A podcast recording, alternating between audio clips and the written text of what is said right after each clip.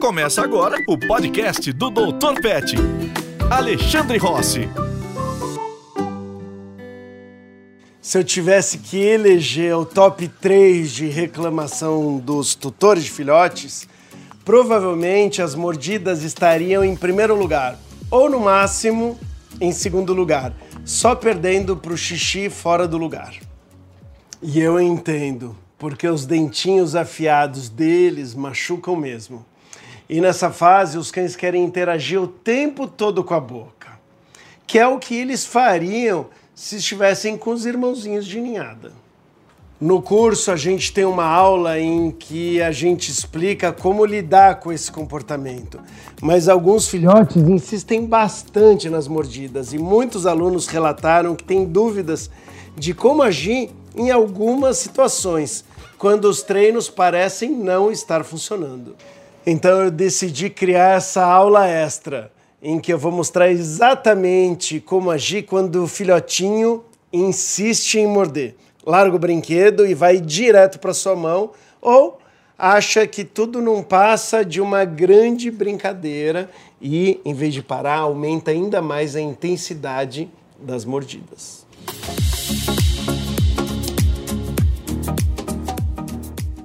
Para começar, eu quero falar daqueles momentos em que a gente está andando pela casa e os filhotes aproveitam para morder os nossos calcanhares e as nossas roupas. Se identificou? É quase sempre um caos e os tutores acabam fazendo exatamente o que não deveriam, porque eles foram pegos desprevenidos. Acabam dando atenção, mesmo que em forma de bronca, e acabam transformando tudo numa grande brincadeira para o pet. Por isso, a primeira dica é: tenha um cercadinho. No cercadinho, o cão pode observar os nossos movimentos, interagir com a gente, mas sem contato direto. É possível também controlar a interação do cão com a gente, ficando do lado de fora. Assim, se ele morder, você simplesmente interrompe a interação e se afasta, protegido pelo cercado, sem que ele possa imediatamente voltar a te morder. Outra coisa, com o cercado, as interações podem ser muito mais planejadas, sem que você seja pego desprevenido. Quando você for se aproximar, você já chega com o brinquedo na mão e você não precisa ficar parado. Para estimular eles, a gente tem que ganhar dos outros estímulos. Então, aqui, ó, por exemplo, ai, ai, eu vou deixar o brinquedo bem divertido. Aqui, ó, pega, pega, pega. Cadê, cadê, cadê, cadê? Cadê? Ah, e aí, de novo, se ele morder a mão ou tentar morder, eu me afasto, eu espero se acalmar e aí depois eu tento interagir de novo. O segredo é agir como se fosse um jogo e ser mais persistente que eles. Mordeu minha mão, perdeu. Não mordeu, mordeu o brinquedo, eu vou interagir e vou falar muito bem. Essas interações precisam ser feitas várias vezes por dia.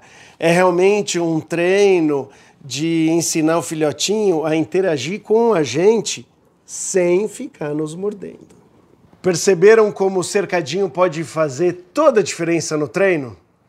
Agora vamos falar de como a gente pode começar a interagir um pouco mais próximo do pet quando você já tiver feito bastante o treino do cercadinho que eu acabei de falar.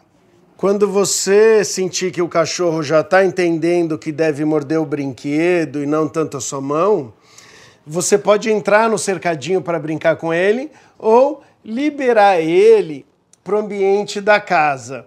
E aí você vai caprichar novamente com o brinquedo. Eu mantive o cão na guia, que pode ser uma fase de transição entre cercadinho e ficar completamente solto na casa.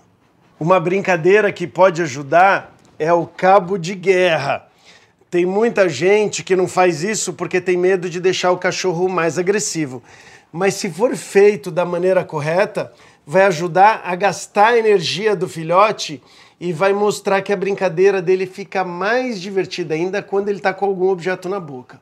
Manter a boca do filhote ocupado também previne latidos, Porque quando eles usam a boca para segurar os brinquedos, dá oportunidade deles terem outros comportamentos que você vai valorizar mais, reforçando.